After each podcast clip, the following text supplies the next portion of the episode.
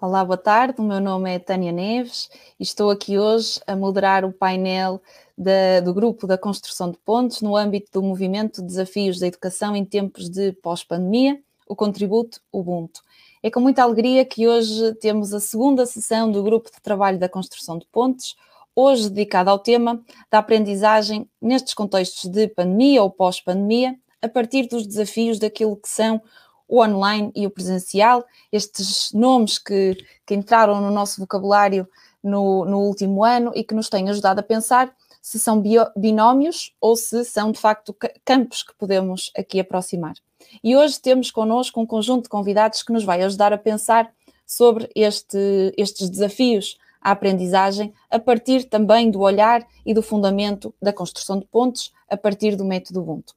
Então temos hoje connosco o Leonardo Camargo. O Leonardo é de uh, Vila Nova de Gaia, é estudante do mestrado de Ciências da Educação, da Faculdade de Psicologia e Ciências da Educação, licenciado em Sociologia e, a partir da academia, vai hoje ajudar-nos a pensar sobre a aprendizagem nestes contextos. Temos também, do contexto da escola, a Maria do Carmo Souza Pinto, que é coordenadora do Departamento do Primeiro Ciclo e coordenadora do estabelecimento da Escola Básica de Santa Maria dos Olivais, e que, a partir da sua experiência também da escola e, portanto, do contexto educativo escolar, nos vai ajudar a pensar sobre o que é que a educação em tempos de pandemia nos pode desafiar ainda mais agora nestes tempos a construir pontes. E temos ainda um conjunto de convidadas que, das mentes empreendedoras, nos vão ajudar a pensar sobre os desafios que os projetos também vivem no contexto educativo escolar. Temos connosco a Rita Pereira, que é licenciada em Animação Sociocultural e mestre em Educação Especial. Temos também a Ana Moreira, que licenciada, é licenciada em Ciências do Desporto, com uma pós-graduação em Gestão Desportiva e tem estado a trabalhar também nas mentes empreendedoras a partir do, dos projetos em contexto escolar. E adicionamos ainda uma jovem participante dos clubes, do programa Clubes Mentes Empreendedoras, que é dinamizado também pelas mentes empreendedoras e que, além da sua participação nestes clubes, ao longo destes últimos três anos, tornou-se uma Mina Fellow no último, dinamizando workshops e sendo uma inspiração para os alunos do secundário, particularmente do décimo ano. E é connosco temos a Sofia. É muito bom ter-vos hoje connosco para nos ajudar a pensar sobre a aprendizagem em contexto de pandemia ou pós-pandemia pensando neste, neste contexto eh, específico, nestes contextos específicos a que fomos obrigados a pensar e a adaptar-nos, o online e o presencial. E por isso eu começava pelo Leonardo, que a partir do seu olhar da sociologia, por um lado, mas também das ciências da educação, nos pode agora dar também um contributo. De que forma, então, Leonardo, eh, gostávamos de te ouvir, de que forma e quais os contributos que a sociologia e as ciências da educação, particularmente também trazendo aqui o âmbito educativo à nossa reflexão a partir da construção de pontes, nos podem ajudar a pensar sobre os desafios da, da, da aprendizagem em contexto de pandemia, particularmente então nestes, nestes contextos do online e do presencial. Quais são os contributos da sociologia e das ciências da educação? Bem, boa tarde, Tânia. Obrigado por, pelo convite. Também agradecer uh, ao Pedro por estar aqui a, a gerir estas questões tecnológicas e uh, dizer olá também a todo o painel e, por fim, agradecer à professora Helena Barros, porque de facto foi ela que me falou desta atividade e que me disse para eu tentar também falar com a Tânia e estar aqui presente hoje. Uh, eu acho que nós devemos, eu aliás queria dividir a minha apresentação, a minha parte, em duas, em duas dimensões. Uma relacionada com as reações e as reaprendizagens que eu acho que nós tivemos e que continuamos a fazer ao longo do, desta pandemia e queremos fazer depois da pandemia, e uma parte mais específica sobre o mundo também depois desta situação que, que nos abateu a todos, mas que de facto uh, queremos ser cada vez mais resilientes e construir pontos entre, entre as pessoas. Uh, no que toca às questões de, das reações, as, as aprendizagens, acho relevante afirmarmos, em primeiro lugar, a questão de que todos os atores no mundo educativo, sejam os professores, estudantes, pais e mães que contactam com a escola, diretores e também auxiliares de educação, que muitas vezes sabemos que eles existem, mas esquecemos de, os mencionar, uh, fizeram muito, muitos esforços para, dada a imprevisibilidade da situação em que hoje vivemos. Uh, e eu penso que esses esforços podem ser olhados do ponto de vista não só sociológico, mas também das ciências da educação, porque são esforços materiais e técnicos, por exemplo, de encontrar computadores e meios para que as aulas funcionassem no online, mas esses esforços técnicos vieram a partir de esforços sociodemográficos, ou que eu chamaria com, com este conceito, porque foi a necessidade de entendermos que alunos e que famílias temos para chegar a eles na, na, pandemia, porque, portanto, nós sabemos que as, uh, os alunos e as alunas vão para as escolas, mas muitas vezes não sabemos bem o, o ambiente em que eles vivem e a, a, família que têm, e isso é importante fazer o levantamento desses dados que não só os professores, mas as escolas, as câmaras municipais conseguiram fazer e vão continuando a fazer para que, de facto, uh, se consiga lecionar e aprender neste contexto. Ah, acho que também os esforços motivacionais, no sentido de termos motivação para nós próprios, mas também darmos aos outros e conseguirmos motivar os outros, foi muito importante para conseguir uh, avançar na, na, pandemia, e isto tudo dentro dos esforços, aquilo que eu chamaria de esforços humanos, ou seja, tentar que esta situação não seja apenas de receio, de medo ou de alguma frustração, mas também de resiliência, de aprendizagem, que, portanto, consigamos também levar projetos individuais e comunitários uh, avante. E eu acho que dentro destas reações ou destes esforços foi preciso reaprender uma, um conjunto uh, quase inquantificável de dimensões, mas que eu aqui chamaria a atenção para três o próprio conceito de, de aprendizagem. Portanto, tivemos que reaprender este, este conceito, porque nós, um, e sobretudo os professores e, e, e os alunos não é, de, dos vários ensinos, confrontaram-se com uma realidade que é: será que estar virtualmente uh, em frente a um computador é simplesmente aprender? Será que estarmos a registrar algumas coisas sem ter o professor ou a professora ao lado e muitas vezes a família estando até distante? E com falhas de internet, com impossibilidades de materiais digitais, é realmente aprender? Ou qual é a diferença entre esta aprendizagem e o, o presencial? E por outro lado, como é que cada aluno se aprende, consegue apreender esses conceitos e como é que constrói eh, esses conceitos e esses conhecimentos? Porque eu acho que mais importante do que transmiti-los é de facto que haja uma co-construção entre professores e alunos do, do conhecimento. E e estando à distância, isso pode ser um, um, desafio tremendo para, para todas as entidades envolvidas. Acho que, em segundo lugar, a questão do espaço, e o espaço numa, numa multiplicidade de dimensões, porque o espaço de casa foi preciso uh, ser repensado. Portanto, como é que é viver neste espaço, tendo toda a gente em conjunto ao mesmo tempo, quando antes se calhar teríamos apenas no jantar, por exemplo, ou numa fase do dia, e, sobretudo, como é que é estar a viver trabalhando toda a gente com a mesma internet e às vezes tendo de partilhar os materiais. Portanto, isto também foi, foi um desafio e é preciso repensar estas relações familiares. Um, em segundo lugar, a própria ideia do espaço digital, uh, e que vimos que, de facto, se uh, vários autores e várias autoras na sociologia também explicam que se o espaço digital e, sobretudo, a internet foi criada para ser democrática, onde poderia toda a gente partilhar o que quisesse e estar, uh, de facto, nós vemos que não havendo materiais e havendo as, as questões da proteção de dados, de dificuldade de, de literacia digital, entre outros uh, processos, isto não é tão democrático às vezes como parece. E, portanto, também foi necessário reaprender esta, esta questão do espaço digital e descobrir potencialidades e formas de, de chegar à, à, à, população, porque, de facto, sem o digital não estaríamos, por exemplo, aqui hoje a, a conversar so, sobre estes temas e, portanto, também temos que ser gratos nesse sentido o facto de haver pessoas que consigam trabalhar para que chegar a, a, a muito mais gente também. E, e, depois também a questão do espaço público, porque acho que a rua e toda a cidade e, e um, o espaço público em geral,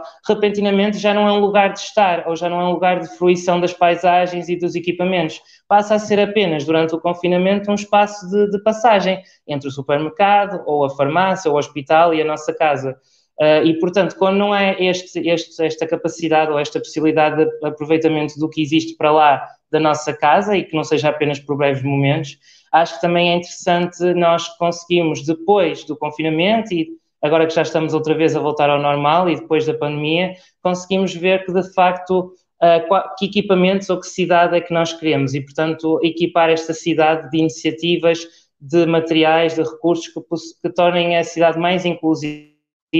e mais diversa. Acho que também é necessário nós pensarmos mesmo na, nesta questão de, do espaço público e da cidade. Uh, e por fim, acho que também um, a questão do mundo. Aqui acho que há vários autores e autores que contribuem para esta reflexão sobre o mundo, nomeadamente aqui citando o sociólogo alemão Ulrich Beck ou o sociólogo britânico Anthony Giddens, que falam-nos sobre o facto que nós vivemos numa sociedade de risco atualmente, ou seja, há múltiplos riscos e riscos cada vez mais intensos, eh, nomeadamente pelas questões climáticas não é? e do ambiente. Um, e ao mesmo tempo vivemos naquilo que Zygmunt Bauman, portanto um sociólogo da, da Polónia, diria que é uma, uma modernidade líquida, em que tudo aparece tão rápido e desaparece, e em que esperar é quase ofensivo, porque tem que acontecer tudo muito rápido, não é? Uh, e, portanto, isto tudo acaba por pôr em causa, ou, digamos, uh, entrar em conflito até com aquilo que o projeto Ubuntu defende, que é a resiliência, o autoconhecimento, porque isso é preciso tempo, é preciso algum trabalho, uh, algum esforço duradouro, e de facto as coisas mudarem tão rápido e, e nós estamos em posições e assumimos papéis múltiplos, torna-se difícil que haja um trabalho também que consiga ser mais calmo, mais paciente e mais, e mais relacional com, com, os outros. Uh, eu acho que diria que estas questões foram de facto as principais para mim, pelo menos na questão da, da reaprendizagem das reações. Agora falando, e, e, terminaria aqui a minha intervenção neste, neste sentido do, do mundo pós-pandémico, ou que futuro é que nós queremos após a pandemia, acho, eu queria citar até um artigo que, de opinião que saiu no público e que é da minha autoria, que se chama Ressocializações, portanto com o re entre, entre parênteses, e depois tem um, um ínfane e, e, diz para quando regressarmos. Uh, e eu tentei neste artigo uh, falar sobre uma perspectiva do futuro, tendo em conta a nossa sobrevivência, mas em comunicação com a nossa felicidade e com a ajuda comunitária. E aqui queria destacar também uh, quatro princípios da cidadania inclusiva que uma autora chamada Ruth Lister nos fala e que hum, nos diz de que forma é que nós podemos então promover e defender essa cidadania. Por um lado, a questão da justiça, portanto, saber como, quando tratar as pessoas de forma igual ou de forma diferente, porque aqui temos que ter em conta as questões dos direitos, e aqui falamos de igualdade, mas também o respeito pelas diferenças e pela diversidade. E depois também a questão do, do reconhecimento, que é o segundo pilar que ela, que ela fala, porque reconhecimento do valor humano enquanto valor inato, não é? enquanto valor inerente à nossa pessoa, mas ao mesmo tempo reconhecimento de que existe diversidades, culturas, etnias e que, portanto, é a partir daqui que também se, se interliga com a justiça. Em terceiro lugar, um pilar ou a capacidade de autodeterminação em que, em que tem de existir a possibilidade de as pessoas terem algum controle sobre as suas vidas. E, portanto, isto também vem na linha daquilo que, e aqui recuperando outra vez o, o Anthony Giddens, nos fala da dualidade da estrutura, que é assim até o nome de uma obra dele. Ou seja, nós vivemos dentro de estruturas e de condicionamentos sociais que sabemos e que estão lá desde que nós nascemos, como questões de género, questões de classe, questões de orientação sexual, entre outros, mas ao mesmo tempo temos um poder de escolha e temos uma agência. E ele próprio diz que essa, essa nossa agência, esse nosso poder de escolha, uh, de certa forma, uh, reestrutura a estrutura ou modifica a estrutura. Portanto, se por um lado a estrutura condiciona, por outro, ela potencia a ação e a ação também mobiliza a estrutura. Um, e, portanto, a, e depois a questão da solidariedade, ou pertencer a um grupo, ou identificar-se com um espaço, com um grupo, e, portanto, ter reivindicações coletivas a partir dessa identificação. E isto tentando ligar um bocadinho com o, o projeto Ubuntu e com a questão da sociologia e da educação, eu acho que isto poderia também, estes quatro princípios poderiam ser aplicados à educação e ao novo ensino, dito isto, o novo ensino no sentido de ser uh, após a pandemia, porque se por um lado é interessante que o ensino e é importante que ele seja misto, portanto, articulando questões do presencial com o, o online, é sobretudo essencial que seja um ensino e uma educação cidadã. Porque, por um lado, há a ideia que muitos autores e autoras defendem de que hum, a, a, cidadania dos jovens e das crianças já é no momento hoje. Nós tendemos a reproduzir uh, muitas, muitas ideias de que os, os jovens e, os, e, as crianças serão cidadãos e cidadãs no futuro. Mas, de facto, a cidadania é muito mais do que uma mera questão legal de ser maior ou menor de idade. É, sim, um espaço de, de direitos, de expressão, de voz, de identidade que é necessário defender e que isso já é possível ser feito a partir de pessoas com muita tenridade e a partir dos jovens. Nós vemos muitos movimentos em que os jovens assumem protagonismo e isto é fazer cidadania. Portanto, é importante também considerar a cidadania muito mais do que uma mera questão jurídica ou, ou legal. E por isso, ao mesmo tempo, eu acho que seria positivo, uh, por um lado, nós também dizermos às escolas ou as escolas promoverem esta cidadania no sentido de não fazer cidadãos, mas tornar os alunos melhores cidadãos e cidadãs, e por outro lado, uh, evoluindo para um paradigma de uma educação mais prática ou mais em contacto com múltiplos aspectos do mundo.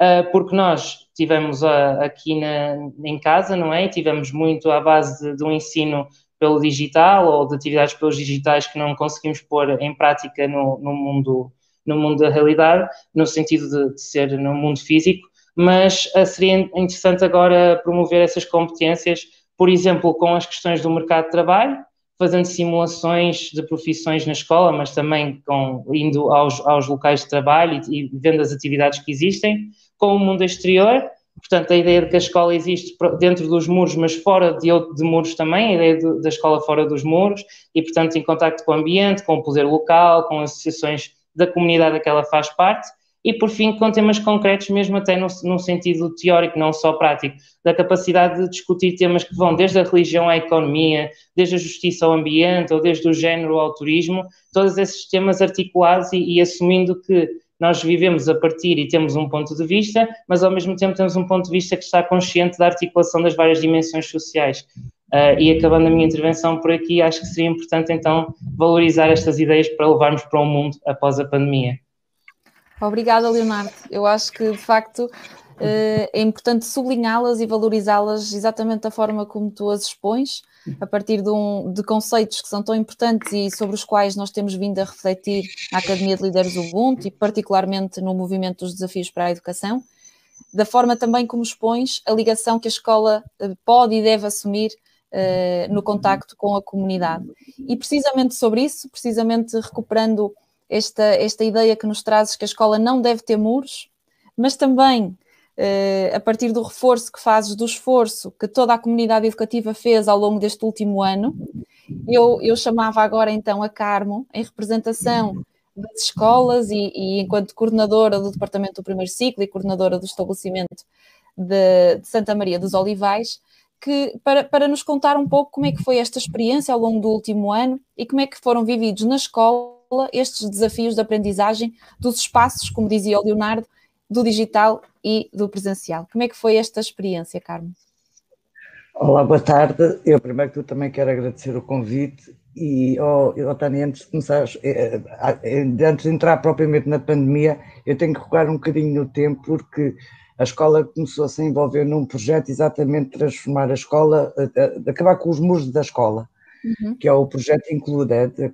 transformar a escola num espaço de comunidade, uma comunidade de aprendizagens. É um projeto uh, do CREA, de Barcelona, e que se baseia num, num, diálogo igualitário entre todos os membros da comunidade educativa. A comunidade educativa que não é só os professores e alunos, é as assistentes operacionais, é os pais, é o, a mercearia que está ali ao lado. Uhum. Uh, portanto, uma escola aberta a todos e participada por todos, onde a opinião de cada um é valorizada tem vários princípios filosóficos, mas o grande é mais o grande objetivo é mais é, o diálogo igualitário e, e depois tem sete atividades de, educativas de sucesso.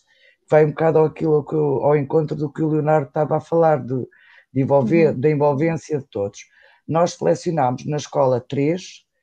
que é os grupos interativos, as, as tertúlias literárias dialógicas e o modelo dialógico de prevenção de conflitos. Estes três uh, grupos interativos é uma forma de organização da aula em que há a participação de voluntários da comunidade. Pode ser pais, pode ser antigos alunos, pode ser uh, alunos mais velhos, em, em, turmas mais novas, pode ser uma pessoa de, do comércio local, alguém da junta de freguesia. Portanto, a, a turma é dividida em quatro grupos, uh, cada grupo vai ter uma tarefa e para em cada grupo vai haver um voluntário, um adulto, que apenas se limita a promover o diálogo entre os, os elementos do grupo. Não vai ensinar, não precisa de saber ler, precisa é de pôr os elementos em conversa. E aqui nós tivemos uma grande envolvência dos pais na participação de, como voluntários. Uh, isto vai ser importante no estabelecer de pontes as pontes começaram a ser estabelecidas com este projeto, porque os pais começaram não só a participar na vida da escola como unidade orgânica, mas foram professores naquele, naquele momento, mas como começaram a perceber a importância do papel deles na aprendizagem dos filhos. E, isto para, e foi muito gratificante porque os pais não sabem ler, não é? a maior parte dos pais da etnia cigana não tem muitas dificuldades na leitura e a autoestima deles conseguiu realmente dizer que saíam afinal se calhar quer ser professor, isso para mim foi muito gratificante. Outra, outro momento é as tertúlias literárias, em que é baseado nos contos uh, tradicionais, nos clássicos. Nós eh, lá na escola optámos pelas aventuras de Tom Sawyer, em que os uhum. alunos levam uma página por semana para casa para ler, com os pais, uh, leem, discutem, falam e depois destacam uma palavra, uma frase, um parágrafo, duas palavras, qualquer coisa que teve qualquer significado para eles e depois em grupo turma, em roda, vamos debater uh, a importância e o porquê, o porquê e o contra, os contra-argumentos. Isto tudo com regras e por aí fora, o que lhes vai também dando uma certa estrutura, não é? Porque eles falam e depois os outros ouvem, depois à altura dos outros comentarem aquilo que ele diz. Nada do que é dito está errado, tudo está certo, só que são pontos de vista diferentes e vamos debatendo. E depois, a terceira, que também começou a construir tais pontos, é tal modelo de prevenção, modelo dialógico de prevenção de conflitos, em que há as assembleias de turma, onde há a participação também dos pais e das, auxiliar, das assistentes operacionais, e em que é construído com, com um regulamento interno de, de bom comportamento, digamos, e que depois, ao fim da semana, as assembleias reúnem-se e vão ver o que é que correu bem, o que correu mal, o que correu bem, ótimo, o que correu mal, como fazer para melhorar, porque se calhar a regra está mal equacionada e então é preciso refazer a regra. O que está bem depois é destacado em cada turma os corajosos, digamos, os valentes, que é aqueles que têm coragem de se portar diferente dos outros. E então têm a sua fotografia exposta no, no painel. Portanto, isto foi no pré-pandemia, sem nunca sonharmos que iria haver uma pandemia, mas que eu, eu destaco como início da construção de pontes mesmo, entre escola e família. Depois, depois veio a pandemia e esse meteu o desafio, o desafio mais, mais grave, digamos, porque são famílias que não têm acesso aos meios tecnológicos e como chegar para não deixar crianças de fora, não é? E então o primeiro confinamento foi assim um bocado mais, uh, mais difícil de vencer, hum, eh, porque havia poucos computadores disponíveis com internet. Começámos a, faz, a tentar fazer parcerias com uh, empresas que, de, de, de, computadores e por aí fora, mas o resultado foi muito pouco. Nesta segunda momento de, de ensinar à distância, os alunos começaram a ter realmente mais computadores dados ou pela autarquia local ou pelo próprio Ministério da Educação, mas depois era preciso ensiná-los a trabalhar com aquela máquina. E então como é que fazíamos? Eu agendava uma hora por semana, por dia, com os pais, e eles iam lá com o computador, uh, foi-lhes tentei ensinar a criar o mail, aceder ao correio eletrónico e depois a gerir as plataformas das aulas online. Simultaneamente, também eh, era para aqueles que não iam tendo, não podiam ser uh, computadores, era necessário, foi necessário fazer o tal levantamento que o Leonardo falou das crianças, não é? Foi feito o levantamento, depois reuni individualmente com cada professor titular de turma para saber situar o nível de cada criança, para, que, para não estar uh, segundo ano há vários níveis, terceiro ano há vários níveis, portanto era preciso adequar as tarefas aos alunos eram selecionados os trabalhos e depois aqui entrou uma organização que trabalha no bairro, no bairro deles, que é as Mulheres Sem Fronteiras, em que a representante, uma voluntária também, levava os trabalhos a casa e recolhia os trabalhos da semana anterior. É? Semanalmente, na véspera do, da entrega dos trabalhos, era, telefonávamos a cada família, a dizer, olha, não se esqueça, naquele dia, há tantas horas, tanto sítio, está lá a Alexandra, que era a tal voluntária, para vos a, a dar o trabalho. E se tiverem alguma dificuldade, digam-nos. foi feito sempre este acompanhamento semanal com as famílias e pronto, e de agora e foi assim que basicamente fomos ultrapassando e vencendo os meios tecnológicos, o, o, o presencial e online. Obrigada, Carmo, também por nos trazer de uma forma tão concreta como é que foi vivida uh, esta experiência de, de pré e, diria, durante e não sei se já pós-pandemia, trazendo-nos, acima de tudo, duas, duas ideias. Como não deixar ninguém para trás, a partir de um acompanhamento muito próximo às famílias e, e, e de um diálogo de grande proximidade, de facto, às famílias, de acompanhamento eh, e de atenção cuidada e personalizada também a cada uma das famílias, para assim não deixar uh, que, este, que, estas crianças uh, pudessem também aprender. E depois, uh, outra coisa que, que, vou relevar e que vamos mais à frente talvez recuperar, tem a ver com o envolvimento também de outras organizações nos próprios processos de aprendizagem da escola com a comunidade, como referia no início, tão importantes para, para a comunidade educativa. Eh, manter eh, as portas abertas da escola para todas as, as, organizações sociais e para todas as pessoas que fazem parte da comunidade educativa. Muito obrigada, Carmo, pelo seu, pela sua partilha. E então agora íamos às nossas companheiras, a Rita e a Ana, primeiramente, que a partir de, das mentes empreendedoras eh, nos trazem o seu testemunho também de como é que foi, a partir deste, deste desafio da pandemia, uh, continuar os processos de aprendizagem que tinham iniciado. Perguntando-vos concretamente, uh, Rita e Ana, uh, e do vosso modelo também experiencial, como o nosso da Academia de Líderes Ubuntu, como é que foi e como é que foram respondendo aos desafios da pandemia nestes espaços entre o online e o digital que nos puseram em causa ou puseram ou fizeram-nos questionar, talvez seja esta a expressão, fizeram-nos questionar como é que nós podemos continuar e manter um, um modelo experiencial de aprendizagem com os jovens com os quais trabalhamos. Boa tarde, boa tarde a todos, boa tarde a quem está a assistir. Uh, também agradecer-vos uh, da parte de, das mentes empreendedoras este convite. Uh, estamos muito contentes por nos darem voz para também partilharmos aqui realmente qual foi a nossa experiência enquanto projeto,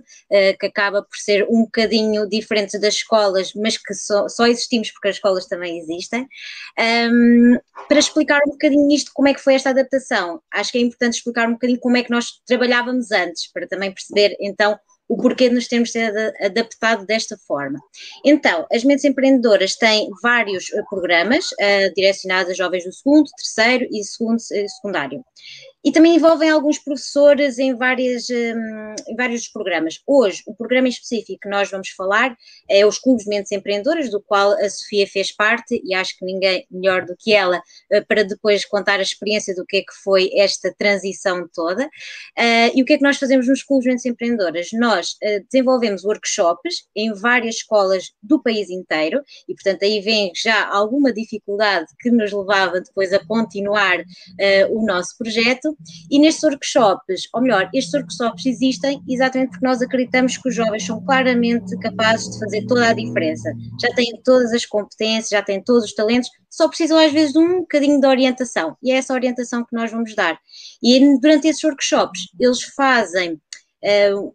uma reflexão sobre que problemas sociais é que existem na sociedade e depois procuram então soluções e concretizá-las através de projetos também volta aqui a haver uma dificuldade quando estamos em tempos de pandemia, como é que nós vamos fazer um projeto social em tempo de pandemia, não é? Então, tudo isto um,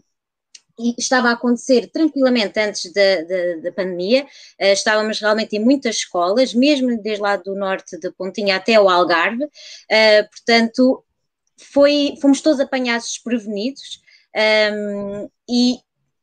ficámos um bocadinho, eh, admito que no início ficámos um bocadinho na dúvida como é que vamos dar continuidade. Uh, e tivemos mesmo que fazer uh, todo um estudo de como é que poderíamos fazê-lo, tivemos que começar a estudar bastante para começarmos a tratar por tu as ferramentas digitais, visto que nós já todos sabíamos que o futuro iria ser o digital, mas acho que ainda ninguém estava à espera que fosse assim entrar derrompante nas nossas vidas. E basicamente o digital entrou derrompante nas mentes empreendedoras. Uh, aliás, se não fosse o digital, nunca teria sido possível continuar. Depois de, da nossa equipa, e que, que deixa aqui, não tanto a puxar a brada à sardinha, mas realmente a nossa equipa foi incrível nisso, porque conseguiu uh, procurar a melhor estratégia no menor tempo possível tentámos também ver se as escolas estavam receptivas a receber-nos desta forma digital.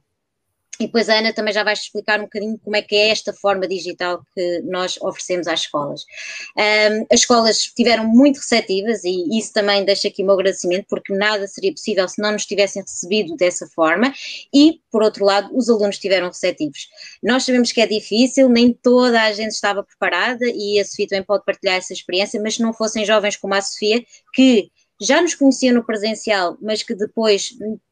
continuaram eh, motivados para nos acompanhar no digital, nunca teria sido possível. E foi aí então que nós fizemos a transição. Acho que foi bastante rápido para aquilo que nós estávamos a pensar. Eh, em cerca de um mês, talvez, conseguimos fazer toda esta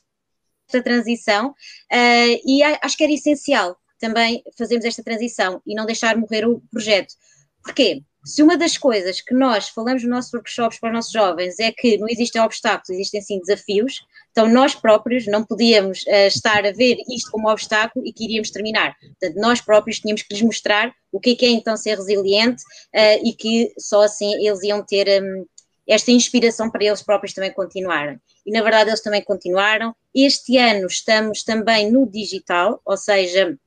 apesar da escola ter tido aqui, uh, horas estão em casa, horas estão presencial, nós mantivemos sempre uh, no digital. E porquê? Daquilo que eu vos disse há pouco. Ou seja, nós andávamos de norte a sul do país, portanto, não era possível andarmos de escola em escola. Seríamos uh, quase um transmissor uh, sempre em contato. Não seria seguro para nós e principalmente não seria seguro para os jovens. Então, a oferta que fizemos às escolas foi totalmente digital, portanto, um desafio gigante. Estamos há um ano, não, há mais de um ano em casa, em teletrabalho, sempre à frente do computador. Tem vantagens, porque conseguimos numa hora estar no Algarve e na hora a seguir estar no Alentejo. Um, mas que teve uma adaptação gigante, mas que acho que estamos num bom caminho e que nunca mais nos vamos esquecer de tal forma uh, que nos adaptamos. Portanto, Ana, diz-nos, como é que nós nos adaptamos a isto tudo? Ok, então olha, boa tarde a todos. Uh, só dar aqui duas notas muito rápido. Uh, primeiro, reforçar o agradecimento que, que, a Rita já fez em nome das mentes empreendedoras para estarmos aqui hoje. Segundo, uma palavra de, de apreço à, à, professora Carmen pelo testemunho que deu. A, mim tocou bastante, porque nós temos tido contacto muito próximo com, com muitos professores e a verdade é que, é que tem sido um desafio enorme para eles e, e o testemunho da professora tocou, tocou bastante e por isso aqui uma palavra de apreço. Explico, vou tentar ser muito breve, porque gostava que a maior parte do nosso tempo fosse dado à, à Sofia, porque como a Rita disse também, é a pessoa indicada para, para explicar aquilo que, que nós fazemos, aquilo que ela sentiu enquanto participante do, do projeto.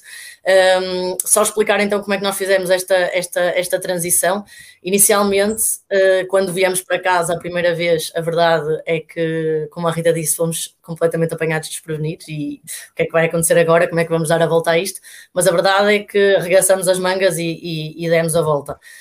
Um, os nossos workshops foram totalmente adaptados, não é, para um formato uh, online, uh, tendo em conta que nós uh, funcionamos muito à base da educação não formal e de dinâmicas de grupo, foi um desafio, mas pessoalmente acho que foi um desafio que, que foi claramente cumprido com, com, com sucesso. Aliás, na verdade, a nossa maior dificuldade foi quando as escolas regressam às aulas presenciais. Porque quando, quando, quando estamos todos em casa é mais fácil, não é? Nós estamos todos num, numa videochamada, conseguimos conversar todos, conseguimos ouvir toda a gente uh, e as coisas funcionam sem, uh, sem problema. Quando os alunos vão para a sala de aula, basicamente nós tivemos que criar aqui todo um novo formato de, de facilitar os nossos workshops, que basicamente consistia em uh, nós estarmos em casa e eles estarem na escola como é que isto acontece? Uh, a verdade é que nós estávamos e estamos ainda um, projetados num, num ecrã na, na escola, conseguimos falar uh, e eles ouvem-nos uh, na maior parte das escolas bem. Claro que aqui entra a questão de, do equipamento tecnológico, que não é igual para todas as escolas, nem todas as escolas têm as mesmas condições, tal como, que me esqueci de também dizer há bocadinho, quando estávamos online, nem todos os alunos tinham acesso às mesmas, às mesmas ferramentas digitais e como tentar contornar isto uh, sem que eles sentissem que estavam a ser prejudicados ou que não estavam a ter um, as mesmas condições, claro, claro que foi um desafio. Um, só explicar aqui para, para passar um, à Sofia que um, o que a Sofia faz, basicamente, uh, e, o que ela faz connosco dentro do nosso programa dos clubes Mentes Empreendedoras é efetivamente no 12 ano, ou seja, a Sofia está connosco desde o décimo, décimo primeiro, décimo segundo. Um, ela é desafiada então a ser ela a dar workshops um, às turmas do décimo ano, quase como se de repente fizéssemos aqui um ciclo em que os nossos jovens conseguem garantir a continuidade daquilo que é o programa dos, do, dos clubes. A Sofia agarrou claramente o desafio e, e, é, muito, é muito interessante de, de, ouvir o que a Sofia vai dizer, porque ela teve os dois uh, formatos, ou seja, a Sofia teve a experiência de facilitar workshops de forma presencial e quando viemos para casa ela também o fez um, num, formato, num formato digital. Ou seja, a Sofia uh, basicamente enfrentou os mesmos desafios que nós enfrentamos e que os professores enfrentaram. Posso dar aqui um clássico de uh, entrar numa videochamada e toda a gente ter as câmaras desligadas. Nossos queixavam-se disto ah, como é que vocês fazem para eles ligarem as câmaras, como é que vocês fazem, uh, e a verdade é que isto foi, foi, foi, um, foi um clássico, não é, que aconteceu com toda a gente que teve nesta, nesta, neste formato, uh, não, não posso dizer que foi 100% sucesso da nossa parte, mas nós tivemos um, uma taxa até elevada de, de, de, alunos que ligaram as câmaras connosco, e o que nós fazíamos basicamente era tentar... Um, que, que, aquilo que nós queríamos passar, a mensagem que nós queríamos passar, uh, colocá-la dentro de, de, de, uma dinâmica de grupo um, não formal, não é? Tentar incutir ali um bocadinho a, a, questão da competição e dos jogos e da brincadeira, mas ao mesmo tempo estávamos a passar a nossa mensagem. Ou seja, o que nós queríamos era que eles quisessem muito participar para que eles próprios ligassem as câmaras. Nós vamos criar aqui algo uh, extraordinário até que vocês queiram mesmo participar e então vocês vão ligar as câmaras para poderem participar. Um, como este, houve, houve, houve, houve, mais, houve muito, muitos mais desafios, uh, mas a verdade é que um, acho, acho que conseguimos cumprir de, com, com sucesso uh, aquilo que foi o desafio desta pandemia e passo para a Sofia para, para ser ela a contar esta experiência na primeira pessoa. Obrigada, Ana. Obrigada, Rita. Eu gostava muito de, de perceber mais sobre as vossas estratégias uh, de educação não formal, obviamente, para conseguir fazer com que os participantes participem de forma ativa. E, portanto, vamos ficar curiosos para saber mais sobre isso. Mas, na verdade, na primeira voz, pode agora eh, a Sofia contar-nos como é que viveste, Sofia, esta experiência e como é que foi, eh, como é que sentiste este novo processo de aprendizagem, já que tiveste esta transição também, como dizia agora a Ana, entre aquilo que foi o pré-pandemia e depois o pandemia. Como é que foi viver esta experiência e como é que foi aprender neste novo espaço e contexto? Uh, olá, boa tarde. Eu queria agradecer, antes de começar a falar, pelo convite e por estar aqui e poder fazer parte das mentes ainda, porque, como a Ana disse, eu comecei no décimo décimo primeiro, décimo segundo, e neste momento, neste momento encontro-me na faculdade já, e ainda assim continuo a, a trabalhar nas mentes e é um prazer enorme. E eu quero começar também por dizer que isto da pandemia foi um choque para toda a gente. Nem toda a gente estava, ninguém estava pronto para isto mudar do, do presencial, assim, assim para o, te, para o tecnológico. E eu, como pessoa que fui desafiada, lá está, como a Ana disse, a dar os workshops, a meter este papel, assim dizendo, professor. E é muito diferente, e se tiver algum professor a ver também, pronto, uh, sabem como é que é a sensação de estar numa sala de aula a dar aulas e a interação cá entre o professor, o aluno, se for preciso podemos dialogar, falar com a pessoa, podemos chamar, cativá-los, chamar por eles, saber que eles estão ali a olhar para nós e quando nós passamos para um regime onde entra esta era toda do digital, nós ficamos, como é que nós vamos fazer isto agora? Então, foi muito difícil. A Ana também referiu a, situação das câmaras e assim. E nós sentimos cá assim um certo desapego, porque temos de os cativar, temos de os fechar, temos de fazer com que eles participem, e é sem dúvida uma dificuldade. Mas as mentes foi um projeto incrível e mostraram-se capazes e sempre prontos para nos ajudar. E foram, se não fossem elas, vocês mentes empreendedoras, nós, o projeto não, não, e a força de vontade que tem, o projeto não ia até onde foi, porque nós também tínhamos, as mentes também têm o bootcamp, que é uma atividade onde reúne todos os jovens do, do, do país, e eu no décimo ano, décimo primeiro, tive a oportunidade de ir a esse bootcamp e encontrar as pessoas todas, de conhecer toda a gente, a ver aquela sensação de presença, que lá está, também há isso quando nós damos os workshops, que acho que assim é, é mais fácil de explicar essa sensação que há de professor para aluno, é essa, essa conexão que há. E este ano, devido à pandemia, eu passei do. Eu estava a dar os workshops presenciais e tive de passar para o digital. E o, e o bootcamp também era mais na parte do final do ano, então também meio que apanhou esta era do digital e óbvio que eu notei uma diferença enorme, mas senti que correu super bem. A Ana disse, disse que não foi uma taxa de 100%, mas se não foi de 100%, foi de 99% de eficácia, porque acho que toda a gente lá estava se divertiu. Conseguimos superar muito bem estes desafios da era digital, onde conseguimos fazer com que toda a gente se adaptasse, apesar das dificuldades que tem, apesar dos problemas de internet, passar. Muitas vezes, acho que o grande problema aqui, e que toda a gente notou,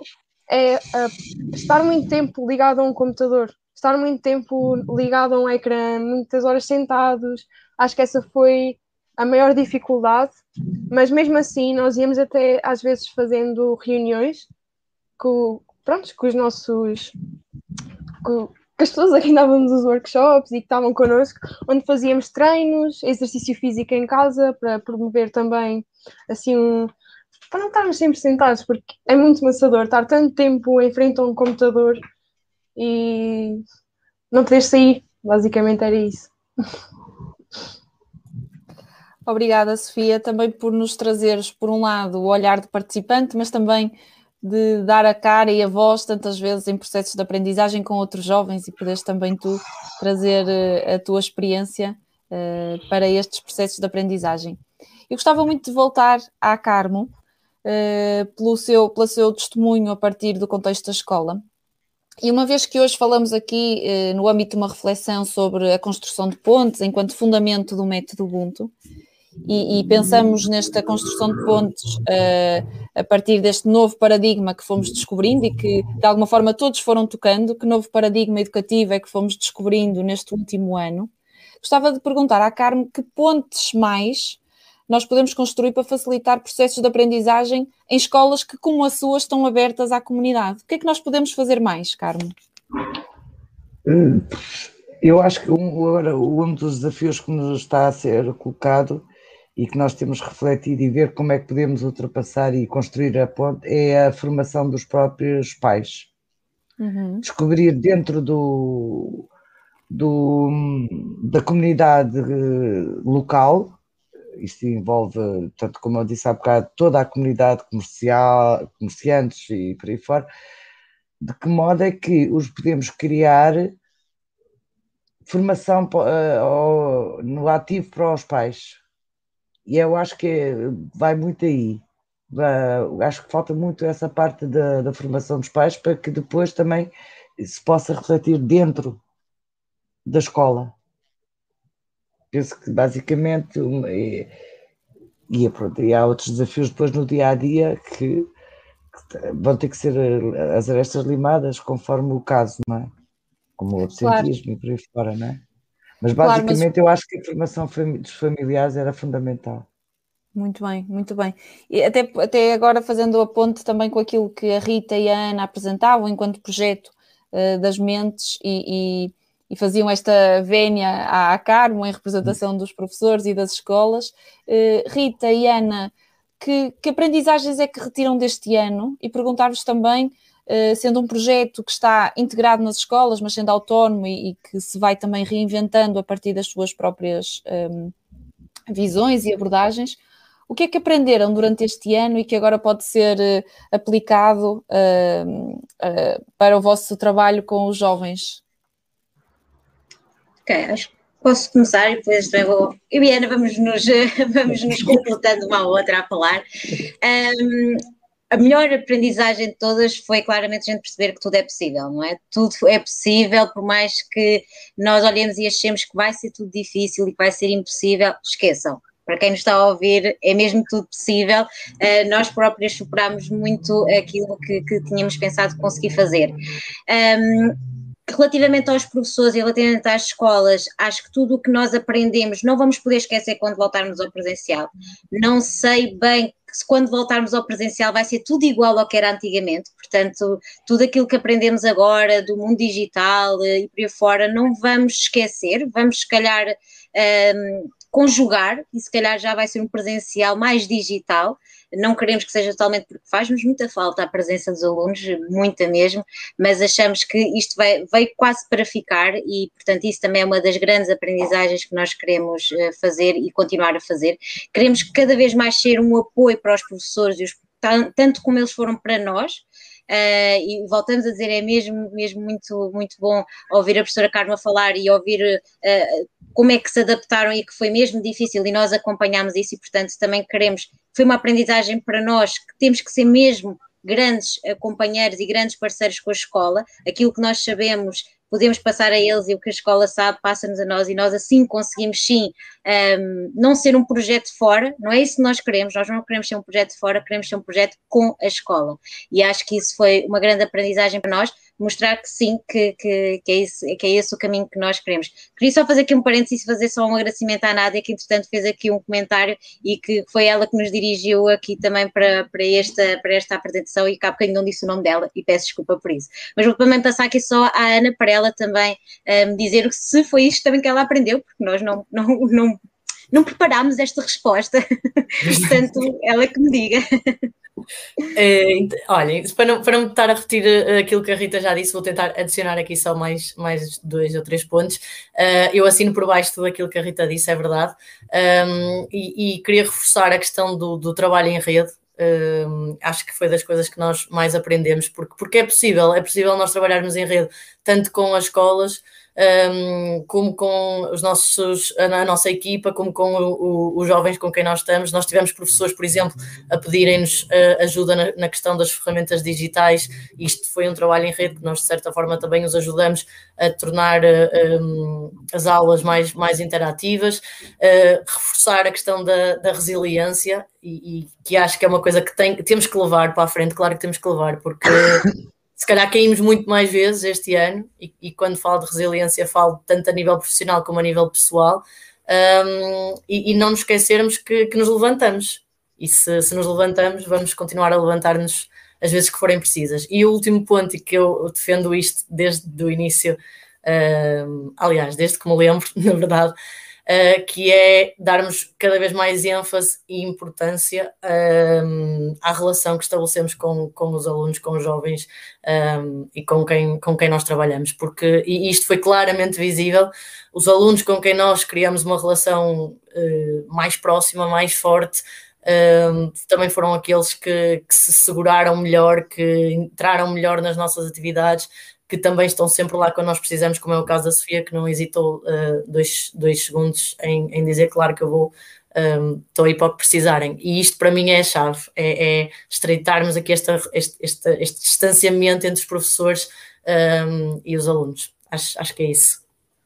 Queria só também dizer uma coisinha, Ana, desculpa, desculpa, Tânia, um, que é mais o facto de que o digital também nos permitiu ver que Portugal é muito pequenino e, portanto, nós, apesar de estarmos em todos, todo o lado de Portugal, a verdade é que conseguimos uma grande relação entre todos um, através do digital. Portanto, isto é uma grande aprendizagem para nós. Nós podemos não ser um projeto local, mas sim um projeto a nível nacional e é isso que queremos também continuar muito aqui a fazer.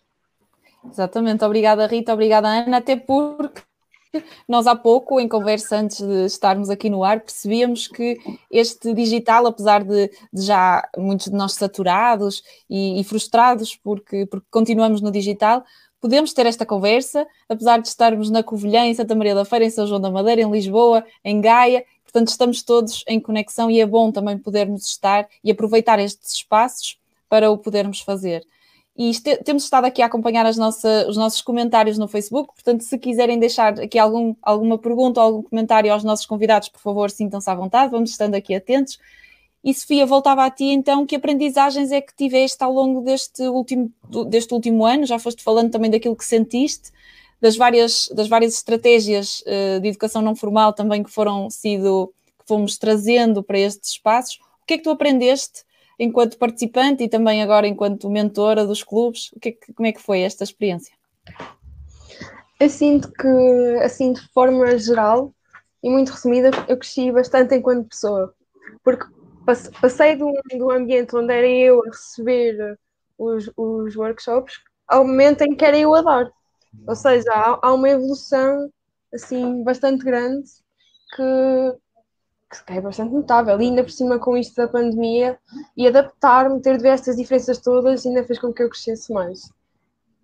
Acho que foi assim a única dos únicos pontos que eu destaco mais, porque o resto, pronto, lá está, o facto de passar tanto tempo no computador, foi o único ponto assim mesmo em, em grande da minha pandemia. Foi as mentes, trabalhar com elas e foi o mesmo a minha saúde mental lá, lá ao cimo. Senão não sei como é que havia de ser, desanimava.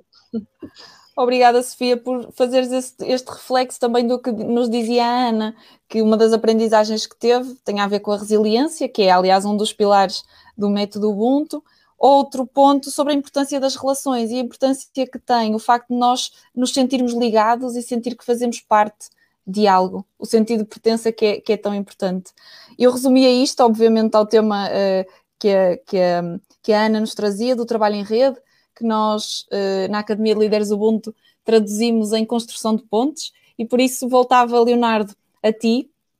e perguntava-te, porque há pouco falavas-nos sobre os princípios de uma, de uma nova educação, deste novo paradigma educativo, e enumeravas uma série de princípios. E como é que a construção de pontes, uh, voltando aqui ao tema do nosso, da nossa conversa de hoje,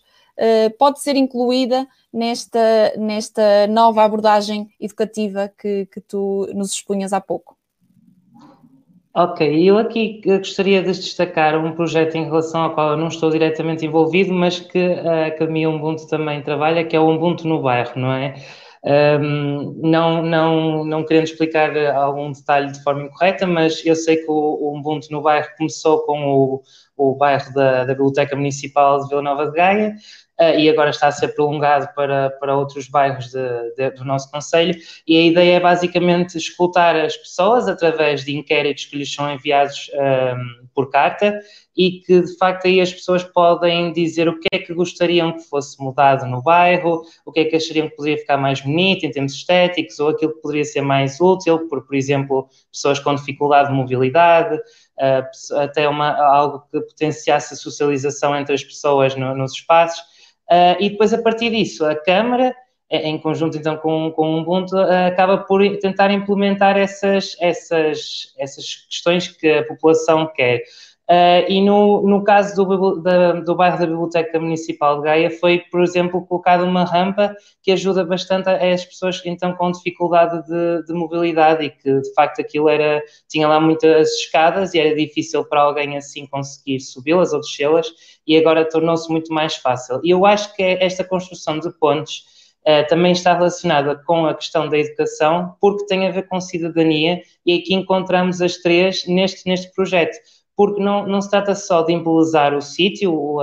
o local, que aqui é, é, a questão deste bairro, mas também pelo facto de as pessoas agora sentem-se mais incluídas na, no, no, bairro, portanto, partilham mais com a sua identidade porque sentem-se ouvidas, sentem que, que, há mudanças e, ao mesmo tempo, uh, conseguem usufruir dessas mudanças estando nos próprios locais, por exemplo, uh, onde, não, onde não poderiam ler um livro ou falar com alguém, agora já existe um banquinho, ou tal, até mesmo até a rampa, se não tiver a ocupar ninguém, pode alguém até estar à sua beira a, a conversar. Uh, agora também, por exemplo, há a questão da, da iluminação, que agora é muito melhor ali, ali no bairro também, e que de facto é possível, por exemplo, estar lá à noite a socializar e, um, e, e, aproveitar essa, essa, essa luminosidade. Também uh, foi colocada mesmo na, numa cascata, que antes não havia água, agora também está, está, está muito mais bonito, porque tem essa, essa água, e de facto agora as pessoas sentem mesmo que conseguem, e eu próprio, como fui morador de lá de perto muitas vezes e passava muito tempo lá, consegui ver que existe uma mudança e que foi uma mudança não aleatória, ou seja, foi uma mudança social a partir dos, dos testemunhos da,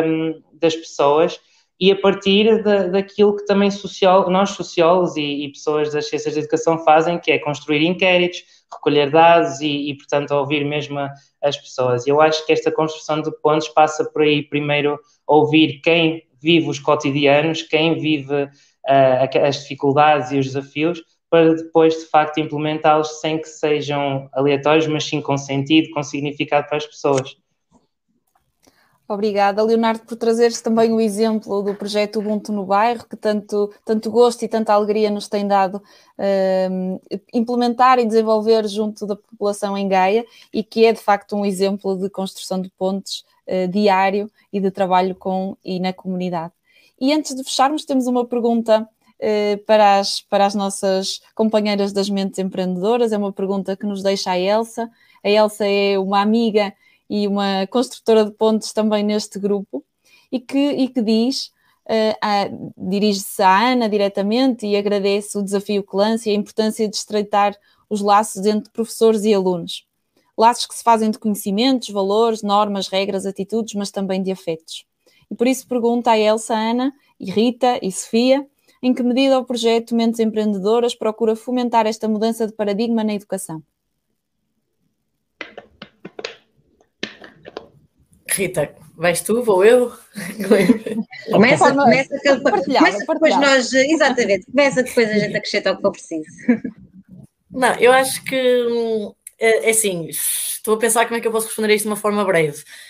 Um, nós temos vários programas. Temos este programa dos clubes, por exemplo, lá está, que, que, que fomenta muito aqui a autonomia do, dos alunos e que lhes dá outra forma de, outra forma, dá-lhes outro espaço para pensar sobre, sobre,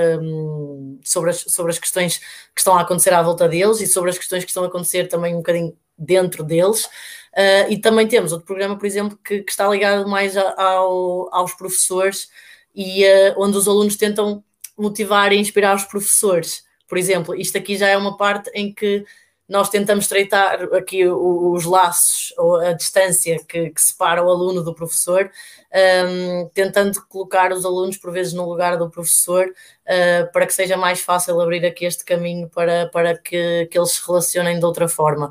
Uh, acrescentar só também que uh, o que nós fazemos, por exemplo, nos clubes